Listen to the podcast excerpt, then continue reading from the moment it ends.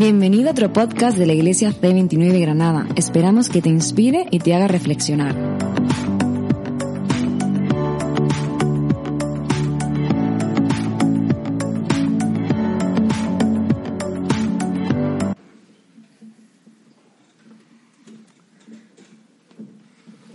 ¿Qué tal?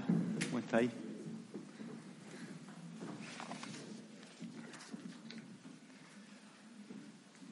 También tengo la voz un poco así, espero que no me pase como a Juan. Pero bueno. ¿Sabéis? En los países ricos, a ver si yo en los países ricos tenemos enfermedades de países ricos eh, y los países pobres tienen enfermedades de países pobres. Eh, aquí en España somos ricos y hay enfermedades que afectan a buena parte de la sociedad que son enfermedades de ricos. Eh, una de ellas se llama arterioesclerosis y, consiste en que eh, las venas se van engrosando, las paredes de las venas se van engrosando, las venas se van endureciendo eh, y eso puede llevar a accidentes vasculares, a problemas de circulación, incluso al infarto. Eh, y, son enfermedades de países ricos porque lo que los causa pues, es una alimentación demasiado grasa, o sea, el jamón, el jamón serrano, si te comes, si te comes solo lo rojo, ¿no? Eh, el sedentarismo, o sea, el sillón, Netflix, el portátil y, y el estrés, el trabajo. Así que, bueno, si no queréis tener de esto, pues ya sabéis. Eh, y- pero creo que nuestra sociedad occidental también sufre otro tipo de, de o de esclerosis. Sufrimos de alguna forma un endurecimiento de, de algunas venas, sobre todo de las venas eh, que eh, nos hablan de lo espiritual. O de alguna forma hemos desarrollado una resistencia a, a lo espiritual, al Evangelio. Somos, espiri- espiritualmente somos bastante indiferentes. ¿Sabéis? La gran religión de, España eh, no es la religión católica, eh, no es tampoco el ateísmo. La gran religión en este país es la indiferencia. La indiferencia es la gran religión de este país. O sea, no reaccionamos. Nos pincha y, y parece que nos sale sangre. Sea, nuestras venas para entender lo espiritual parece que se han, que se han vuelto de cartón. Pero ¿sabéis? Lo peor o, o la peor esclerosis no es la física, no es la de la sociedad. La peor esclerosis es la que afecta a, a la iglesia, la que te afecta a ti, la que me afecta a mí, la que afecta a, a la gente que, que sigue a Jesús, que sigue a Dios. Porque nos volvemos indiferentes. O sea, nos volvemos, eh, no escuchamos, eh, dejamos de poder sentir como Dios siente, dejamos de poder sentir lo que Dios siente y nos tapamos los oídos. Eh, vamos, escuchamos una reflexión tras otra, una celebración tras otra, una reunión tras otra, pero no pasa nada. Seguimos igual. No escuchamos. Nos volvemos insensibles e indiferentes hacia Dios. E- Esa es la peor de la esclerosis. Vamos a estar esta semana viendo o, navegando en una serie, no sé si podéis poner la, la imagen, una serie que se llama Grandes Verdades de los Profetas Menores. Eh, los profetas menores. ¿Alguien sabe lo que quién eran los, profe- los los profetas menores y por qué se les llama así? Ah, Eran hombres bajitos, con barba y, y, y nombre raro. Nombre raro seguro que tenían bajito, no, sé. Serían como Ian, pero, pero bueno, algo así, ¿no? Eh, No sé si esa es la imagen que tenemos de un profeta. Eh, eh, no sabemos si eran bajitos. Se dice profetas menores porque hay también profetas mayores. Y no tiene nada que ver con con el tamaño, tiene que ver con la extensión del libro. Sabéis que la Biblia es un libro que está compuesto por muchos libros y hay libros de profetas que son más largos, como Ezequiel, Isaías, Jeremías, Daniel, y esos son los profetas mayores. Y luego hay otros con nombres más raros todavía, como Abdías, Sofonía, Habacuc, Zacarías, Miquea. Bueno, no los voy a decir todo, eh, no sé si sería capaz, la verdad. Eh, pero eh, eran libros bastante más cortos, pero que estaban dentro de, la Biblia. ¿vale? Y por eso se llaman profetas menores. Y, y no sé si os lo habéis pre- preguntado alguna vez, ¿qué es un profeta? ¿Y qué es un profeta en el Antiguo Testamento? O sea, cuando vamos a estar hablando de profetas, vamos a hablar de personas a las que Dios llamó eh, para que hablaran de su parte al pueblo, en un lugar determinado, en un momento histórico determinado, por diferentes razones. Y, el mensaje que daban los profetas era un mensaje a veces de ánimo, a veces eh, de tirar la oreja o de advertencia, otras veces de, esperanza. Y vamos a ir viendo en esta semana, pues, algún, veremos todos los profetas. No sé si en, profundidad, porque daremos cada semana la dedicaremos a uno de ellos, pero animamos también a estar leyendo los profetas menores durante esta semana. Hoy vamos a hablar de Zacarías. Zacarías. El Zaca. No, sé si conocéis a alguien que se llame Zacarías. En los evangélicos solemos tener este tipo de nombre. Bueno, eh, Zacarías, Zacarías junto a Naú, junto a, perdón, junto a Ageo, eh, son, son dos profetas que vivieron cuando los judíos volvieron de Babilonia, después de haber estado 70 años en el exilio, volvieron a Jerusalén y empezaron a reconstruir la ciudad. Y Ageo y Zacarías tuvieron, pues su trabajo consistió en animar, en eh, advertir y en traer la palabra de Dios al pueblo en ese tiempo. Y voy a leer el texto, un texto que está en Zacarías 7 y va a ser la guía que nos va a ayudar hoy.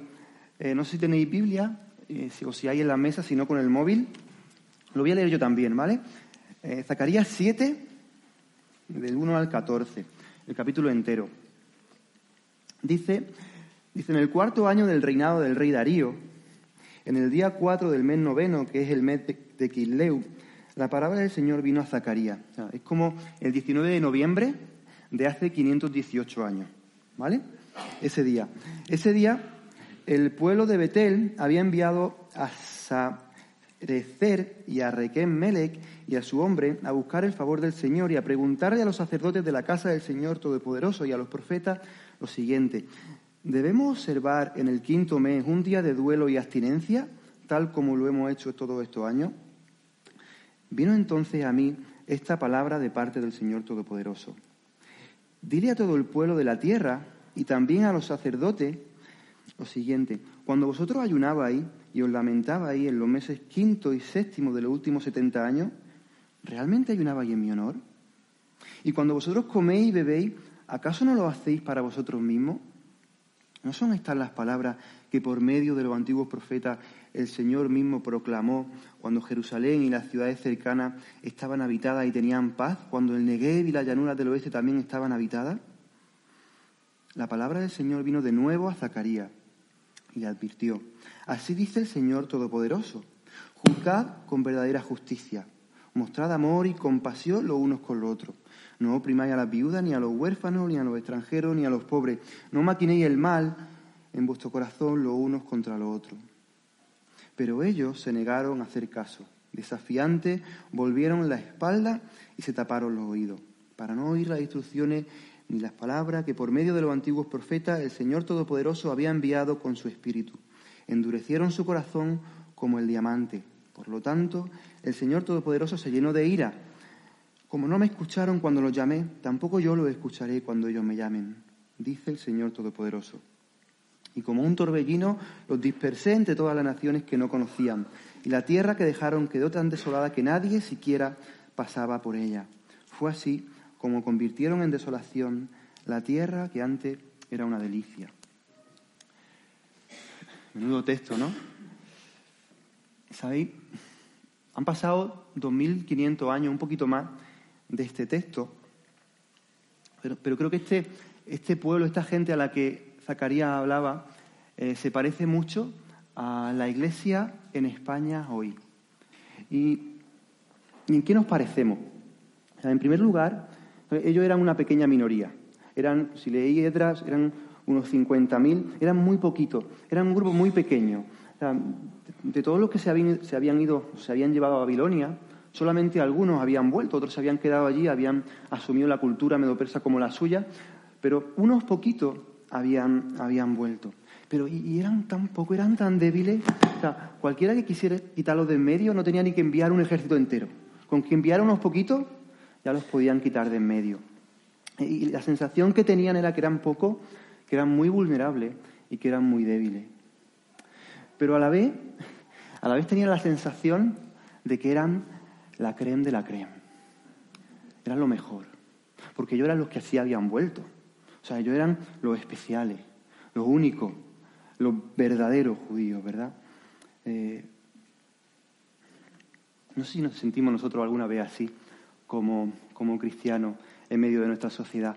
Eh, a mí se me pasa, yo pensamos, qué pocos somos, ¿verdad? Somos muy poquitos, que somos cuatro gatos. Eh, muchas veces tenemos mentalidad un poco de gueto, ¿verdad? O de minoría. Eso quiere decir que eh, esté justificado o no, actuamos como si fuéramos un gueto, como si fuéramos una minoría. No, nos pasa, ¿verdad? Eh, con el sentido de pobre de mí, qué poquitos somos. pero y no pensamos que ni somos tan poco, ni somos tan irrelevantes. Pero por otra parte, no sé si te pasa, tenemos la sensación de que somos también la creen de la creen de la sociedad, ¿verdad? Todos los demás se han echado a perder. La sociedad está muy corrupta, todo mal. Todo está mal. Pero nosotros somos lo mejorcito. Nosotros somos el remanente, ¿no? Decíamos. Y tenemos el mismo problema que tenía el pueblo de Israel. Eh, nos cuesta asumir el papel que Dios tiene para nosotros. porque ni somos tan pocos, ni somos tan buenos o tan perfectos. Tenemos que mirarnos de forma realista. Tenemos que vernos como nos ve Dios. Así que eh, hoy vamos a centrarnos en el capítulo 7. Eh, os recomiendo, como, decía, que leáis todo el libro, va a, ser, muy bueno. Pero el capítulo 7 y el capítulo 8 de, de, Zacarías son como una bisagra. Eh, hay una primera parte que nos habla de el Dios cercano, el Dios que está en medio de su pueblo, y, una segunda parte que nos habla de el Dios que va a venir y, todas sus promesas. y en medio eh, esta bisagra, esta transición. ¿vale? Y, es una transición que nos conecta el Dios cercano con el Dios eterno. Eh, de alguna forma es una, es, una, es una, transición que nos habla de Jesús, porque Jesús de, Jesús de alguna forma es el Dios cercano y, el Dios eterno. ¿vale? De hecho, eh, iremos viendo también a lo largo de todos estos libros cómo al final la clave para entender estos libros es Jesús. Si intentamos eh, entender todos estos libros simplemente eh, encajonándolo, eh, nos vamos a perder mucho. Jesús sigue siendo la clave, es la clave de toda la Biblia, es también la clave de todos estos libros que tienen nombres raros, ¿verdad? y en estos capítulos vamos a ver cómo nos podemos o cómo nos tenemos que relacionar con ese Dios que es cercano, pero es eterno. Y Zacarías 7 nos está describiendo una situación muy especial. Como decía, los judíos acaban de volver de estar 70 años en Babilonia, están reconstruyendo el templo, ya se ven las paredes, ¿vale? ya, ya aquello va, va, tomando forma. Eh, llevan varios años construyendo, le quedan todavía un par de años, y en ese momento Dios le habla. Eh, y lo hace, fijaos, lo hace porque ellos vienen a preguntar. Ellos llega a Jerusalén, hemos leído una, una, delegación de un pueblo que se llamaba Betel, que estaba cerca de Jerusalén, y preguntan, oye, ¿Tenemos que seguir ayunando en el mes quinto como lo veníamos haciendo los 70 últimos años? Eh, esa es la pregunta. Llegan y dicen, oye, eh, ahora que ya, ya no somos cautivos, ahora que el templo se está reconstruyendo, ¿tenemos que seguir ayunando como lo hacíamos los últimos 70 años? ¿Sigue haciendo falta? ¿Es necesario?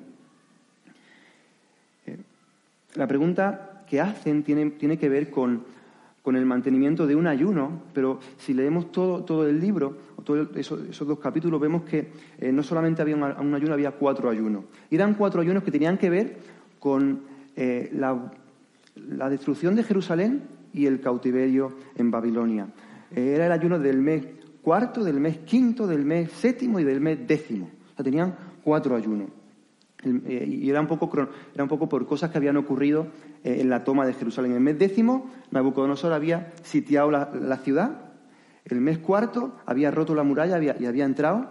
El mes quinto eh, había quemado el templo. Y el mes séptimo, los judíos mataron a Gedalías, que era el regente que había puesto, que había puesto Nabucodonosor. así que todos estos ayunos tenían que ver con la caída de Jerusalén y la deportación. Eh, y la respuesta de Dios, la respuesta de Dios es muy interesante porque eh, él no le dice sí, ¿no? Esto es un poco como los políticos, ¿no? Él le hace mirar la historia de su antepasado. La respuesta de Dios consiste en hacerles mirar eh, por qué están donde están. O sea, qué es lo que le ha traído hasta el punto en el que están. Y el centro del capítulo está, el corazón de este texto está en el versículo 12. Y son cuatro palabras. Eh, dice, y endurecieron sus corazones. y endurecieron sus corazones. Ya, no eran capaces de sentir como Dios sentía. ya no eran capaces de sentir y de escuchar lo que Dios les decía. Eh, esclerosis espiritual. ¿Sabéis? El problema con la esclerosis espiritual es que eh, se hereda. Le ocurrió a ellos, le ocurrió a la generación anterior al exilio, y ¿sabes qué? Que me ocurre a mí y probablemente también te pueda ocurrir a ti. este grupo de judíos, e-, ellos habían sido, se habían ido a Babilonia, habían vuelto, ellos habían sido tremendamente meticulosos guardando esos ayunos, pero de alguna forma Dios les está diciendo, mira, eh, habéis estado muy involucrados en los ayunos, eh, habéis mantenido vuestros ayunos, pero vuestro corazón no estaba involucrado en los ayunos. O sea, el ritual estaba allí, pero de alguna forma eh, el corazón no estaba implicado en lo que ellos estaban haciendo. Era un ritual exterior, era, era religiosidad exterior. No sé si me estoy dando a entender. Y sabéis, creo que la religiosidad exterior eh, es uno de los peores riesgos que ha tenido el pueblo de Dios a lo largo de la historia. O sea, uno de los peores riesgos que, que ha tenido la Iglesia, que hemos tenido los cristianos, que tenía el pueblo de Israel en toda la historia. Es algo recurrente. Es una enfermedad que de alguna forma se ceba con la gente religiosa. Somos muy vulnerables en cuanto a la religiosidad. Y el problema es que la religiosidad nos hace insensible a la voz de Dios. Eh, creo que este texto es un aviso, eh, un aviso que Dios nos da. Está escrito para mí, creo que está escrito también para ti, está escrito para nosotros. Eh, no solamente está escrito para la generación que lo, que lo, que lo vivió, sino para todas las generaciones que han ido después hasta ahora. Y, sabéis, creo que, los textos proféticos tienen eso. Están escritos para un tiempo determinado, eh, pero también están escritos con una perspectiva eh, futura y con una perspectiva eterna. El, problema de la religiosidad exterior eh, eso de llevar un nombre, hacer una serie de cosas, pero que luego la realidad interior no tenga nada que ver con eso, creo que ya no es un problema solamente, y lo voy a decir, creo que no es solamente un problema de los católicos. Históricamente eh, puede ser que sí, aquí en España, porque era eh, la iglesia que más, mm, más, más, grande, ¿no? Pero creo que eh, es un problema que también está en la iglesia evangélica. O sea, no está fuera de nosotros. Y, no está en otra iglesia, está en mí. O sea, yo tengo ese problema. probablemente tú también tengas ese problema. Yo, yo puedo estar endureciendo mi corazón delante de Dios para no escucharle. Ahora, ¿qué dice, qué dice Zacarías eh, y cómo responde? ¿Cómo, responde Dios? qué, dice Dios sobre todo esto? ¿Qué dice sobre la religiosidad? Eh, ¿Y qué problema hay con la religiosidad? ¿Sabéis? Si, vemos cómo, cómo continúa la respuesta de Dios, creo que dice dos cosas, empieza diciendo dos cosas. La primera es que la religiosidad, o el problema de la religiosidad, es que tiene origen humano que empieza en el hombre.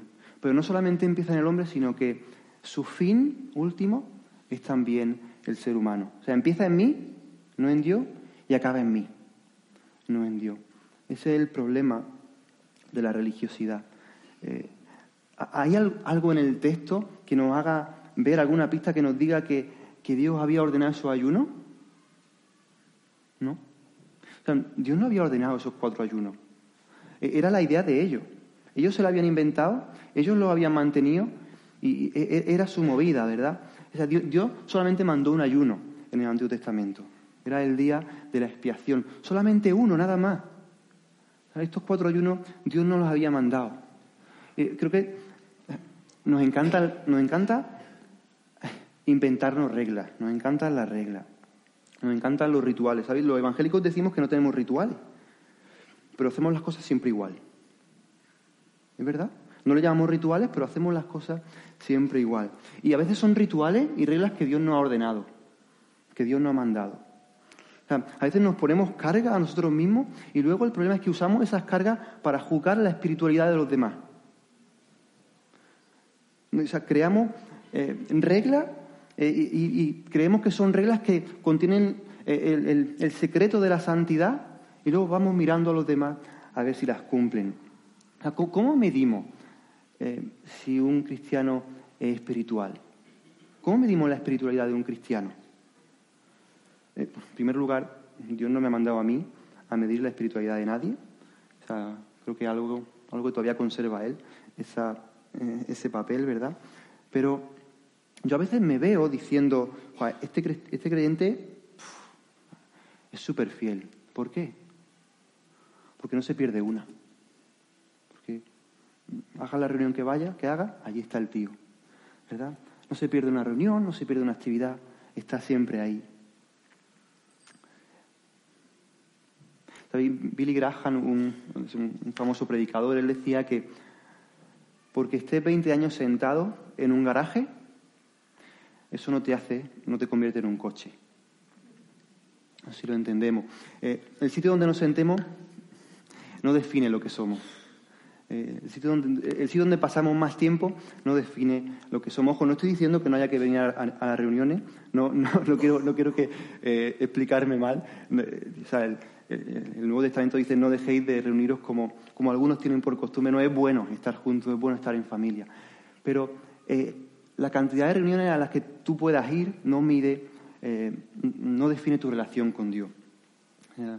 tu, espiritualidad la define cómo está tu relación con Dios, no donde, no te sientas. De hecho, eh, un cristiano no está hecho tampoco para sentarse, ¿verdad? Está hecho para caminar, está hecho para peregrinar. Esas son las metáforas que usa la Biblia para hablar de la vida cristiana. Eh, no dice sentado en el Espíritu, dice caminad en el Espíritu, ¿verdad? No dice sentado en los caminos de Dios, dice caminar en los caminos del Señor. Ahora, el problema, el segundo problema, es que eh, no solamente el origen es humano, sino que el fin es también humano. O sea, yo por delante de Dios. Mirad los versículos 5 y 6. Dice, cuando ayunabais y os lamentabais en el quinto y en el séptimo mes de estos 70 años, ¿ayunabais por mí? ¿O cuando coméis y bebéis, no coméis y bebéis para vosotros mismos? Dios quería que ellos reflexionaran sobre si lo que habían empezado a hacer por Dios, de hecho muchas veces las normas que nos ponemos tienen un origen bueno, eh, una buena intención. El problema es que luego se, se van desvirtuando y acaban estando centradas en nosotros mismos, ¿verdad? Uno de los mayores riesgos de la religiosidad es que acabe centrada en mí, que yo sea el principio y el final de mi propia espiritualidad. Elder hablaba algo de eso, ¿no? Cuando, habla de, toda la espiritualidad o todo el cristianismo consumista, una espiritualidad centrada en el yo. Yo voy para que me sirvan, ¿verdad? Eh, me creo mi propio cristianismo que sirva a mi propósito y que yo pueda eh, usar, consumir cuando me haga falta, pero sin ningún deseo de que eso me transforme, de que eso me confronte. Es cristianismo terapéutico, ¿verdad? Eh, pero el cristianismo es cargar tu cruz, negarte a ti mismo y seguir a Jesús. Eh, y dejar que Dios sea Dios, ¿verdad? Pensad por un momento, pensad por un momento, ¿qué es ser un no creyente? ¿Qué, es ser una persona que no quiere eh, tener nada que ver con Dios? O sea, una persona que vive eh, centrada de alguna forma, y lo voy a explicar en sí misma, o sea, es el principio y el final de su moralidad, el principio y el final de su verdad. O sea, no hay nada exterior que, le, diga cómo tiene que vivir. Él está sentado en el trono de su vida. Eh, ¿Qué es la conversión? La conversión es decir, vale, voy a dejar que Dios sea Dios. O sea, mi espiritualidad, o bueno, mi vida ya no va a estar centrada en mí misma, sino que va a estar centrada en Dios. Eh, no sé si entendemos por qué es tan, es, tan malo realmente eh, una espiritualidad que esté centrada en nosotros. Porque no está muy lejos de, una persona que realmente no, no es creyente. Hoy en su día Jesús confrontó eh, a los fariseos. Los fariseos, los fariseos eran los mejores evangélicos del momento. O sea, eso sí que no se perdían ni una. Eso eran evangélicos de los de, de verdad, ¿verdad? Eh, ellos lo medían todo al milímetro, a todo. Eh, y con los ayunos ya ni os digo, eh, eran los que más ayunaban. Pero, ¿sabéis? Su modelo de espiritualidad fue rechazado frontalmente por Jesús. ¿Por qué? Porque empezaba en ello y acababa en ello. O sea, ellos eran el principio y el final de su espiritualidad. Ellos practicaban una espiritualidad para que los demás la vieran. no era para Dios, era para, para que los demás la vieran y llevarse reconocimiento. Cuando ayunaban, ¿sabéis lo que hacían? Ponían cara de hambre, para que la gente viese que estaban ayunando. Cuando oraban, se ponían en una esquina. ¿Sabéis por qué?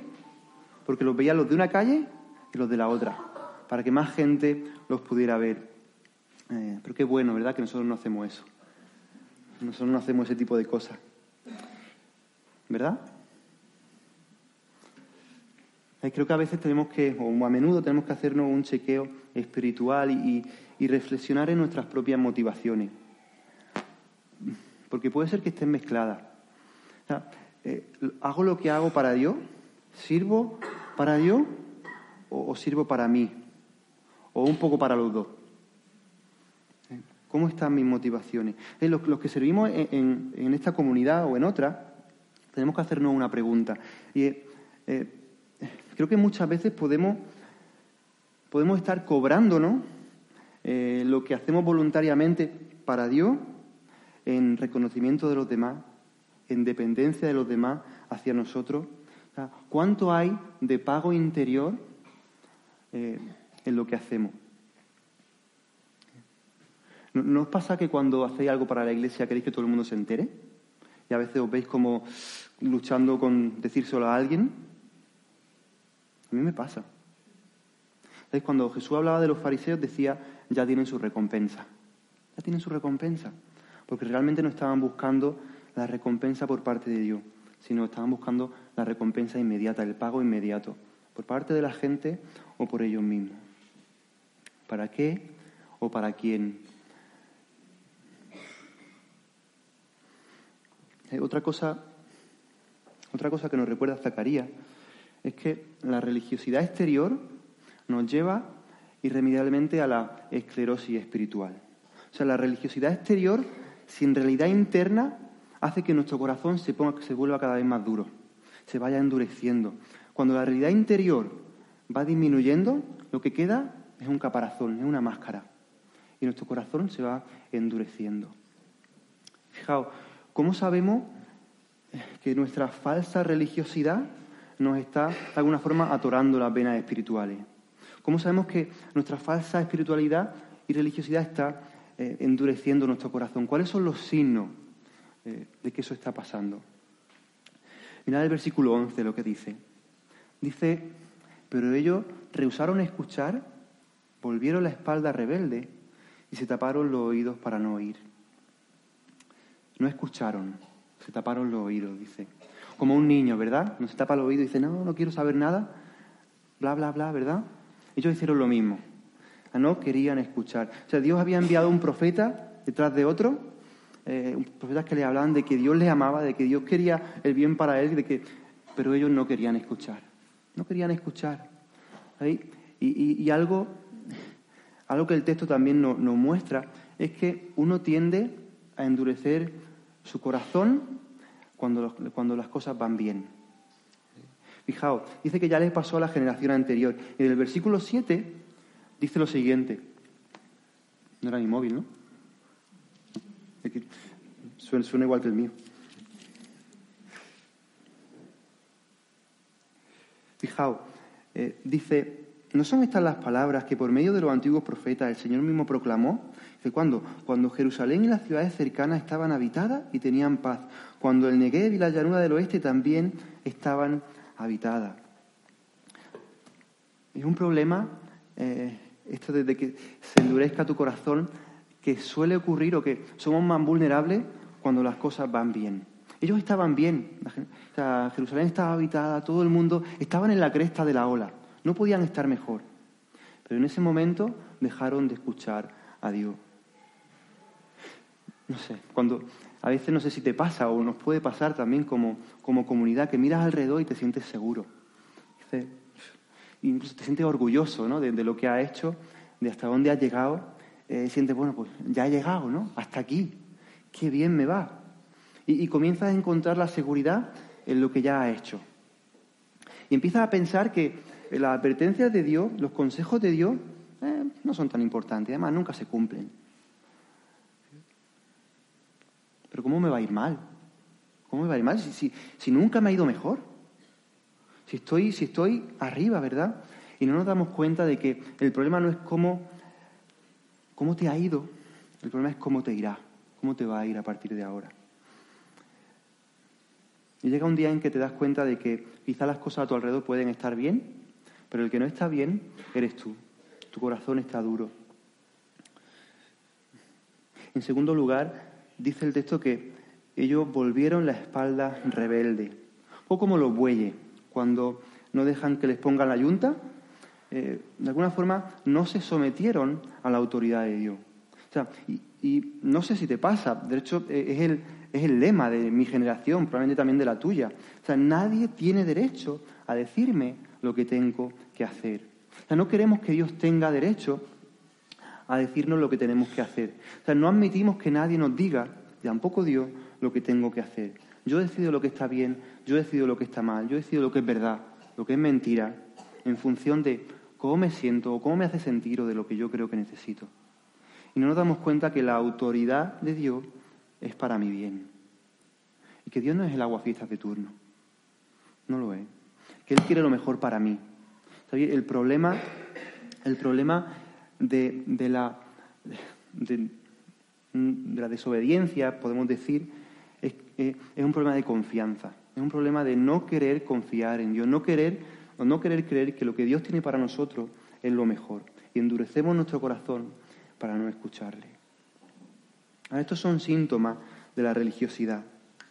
Pero si quieres hacer el test o la prueba definitiva, la prueba de cómo está tu corazón, si quieres hoy tomarte la tensión, la opresión de las venas y ver si, todavía corre sangre por tus venas, eh, mira cómo trata a las otras personas. Mira cómo trata a los que no son tú. En la verdadera espiritualidad no tiene que ver con rituales, tampoco con rituales evangélicos, no tiene que ver con rituales religiosos. Las relaciones personales son el termómetro de la verdadera espiritualidad. ¿Hay algo malo en hacer ayuno?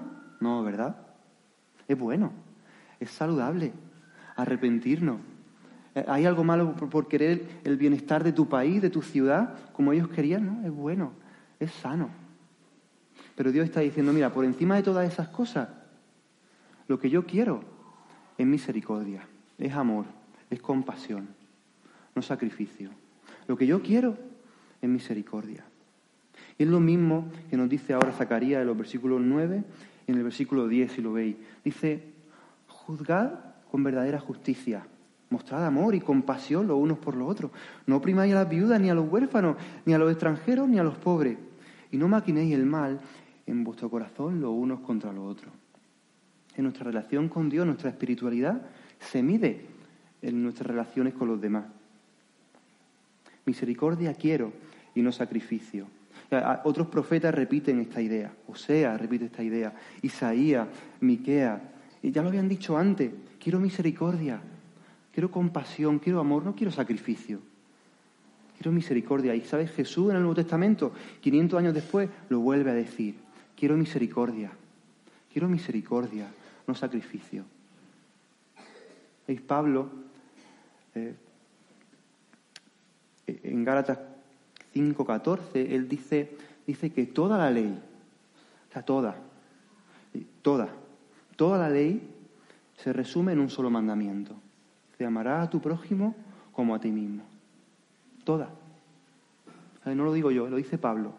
Y Jesús dice que el mandamiento más importante no es uno, cuando le preguntan. Dice que son dos. Amar a Dios sobre todas las cosas y amar a tu prójimo como a ti mismo. La espiritualidad o está basada en el amor hacia los demás o no es espiritualidad. O sea, la verdadera espiritualidad no tiene que ver con rituales, tiene que ver con relaciones.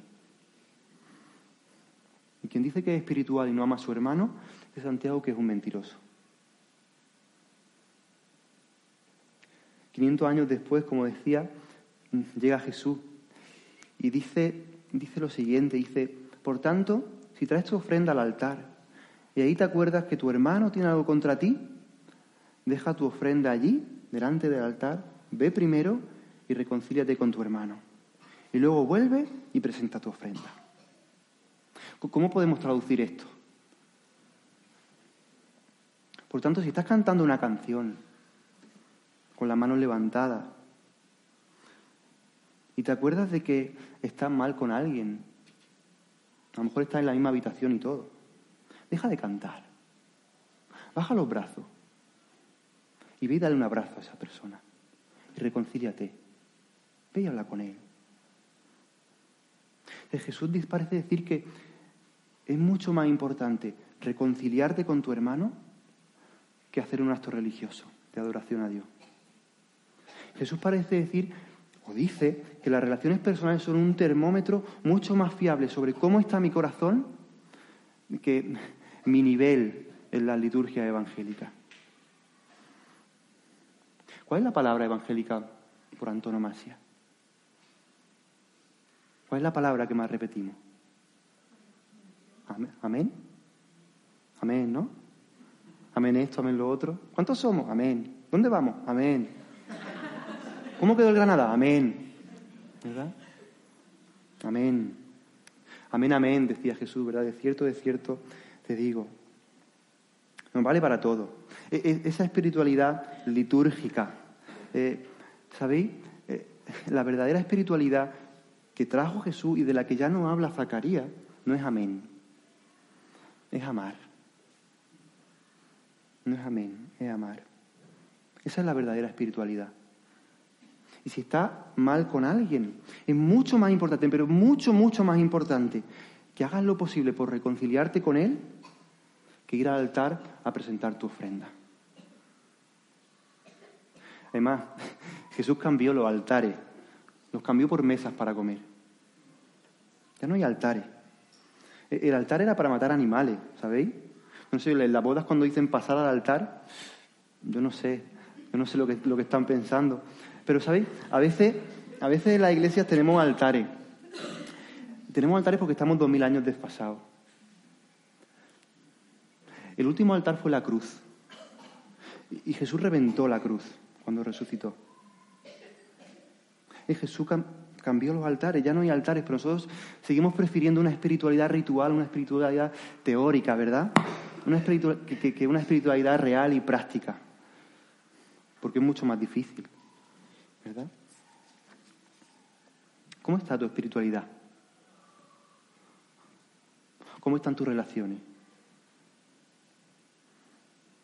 La religiosidad teórica no sirve para nada. No sirve para nada. la fe real, la espiritualidad real que nace de un corazón arrepentido, de un corazón que se sabe perdonado y que ama y que perdona, que se da a otro.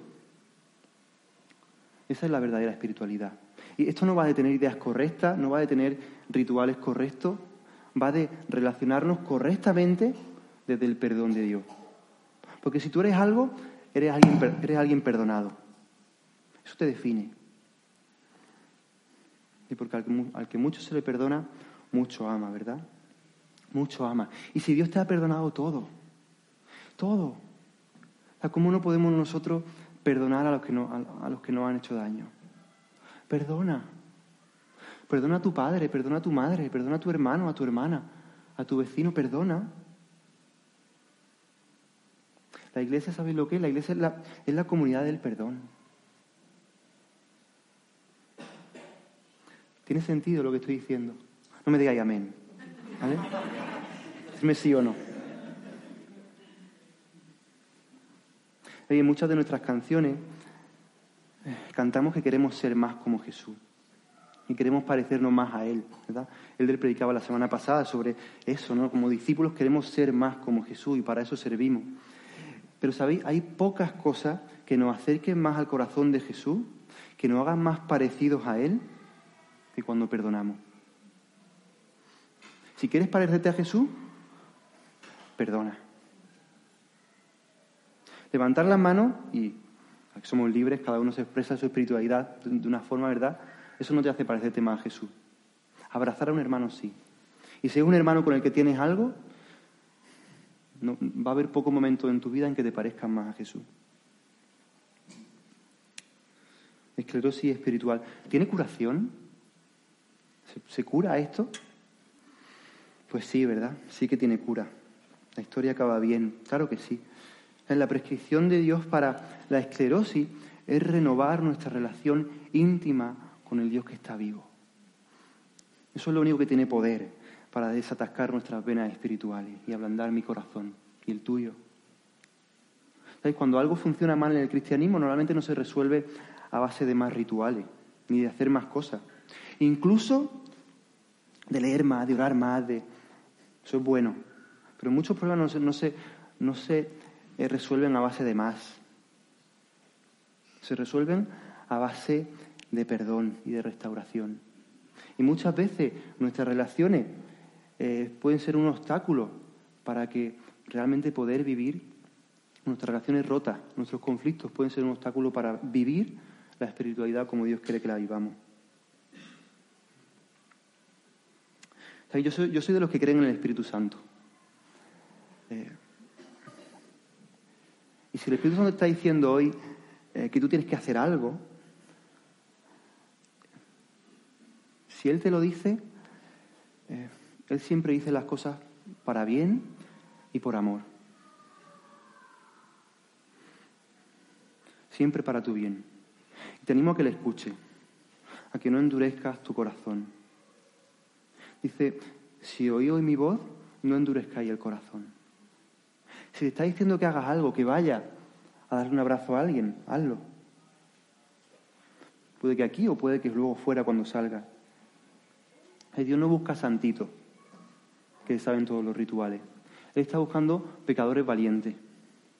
Pecadores valientes que son capaces eh, de, sabiendo que su padre es un padre bueno, ir a abrazar a su hermano. Vamos a orar, ¿vale?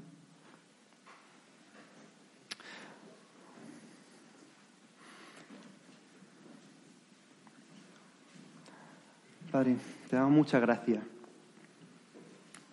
porque tú eres un Padre bueno y tú nos amas y nos has perdonado y tu perdón nos define. Eh, no, nos definen nuestros rituales, no nos definen nuestras costumbres, nuestras reglas. tú nos invitas a que cojamos nuestra lista de reglas y la tiremos, la quememos. Y nos aferremos realmente a ti. Y nos invitas también, Señor, a que, a que podamos ver eh, a la gente como tú la ves, a, poder ver eh, las ofensas que nos han hecho como tú las ves eh, y a poder extender el mismo perdón que tú nos has extendido a nosotros. Señor, danos eh, convicción de que tenemos que ir y danos un corazón valiente y agradecido y perdonado para acercarnos, eh, dejar nuestra ofrenda, acercarnos, ir a buscar a esa persona y reconciliarnos. En el nombre de Jesús. Amén.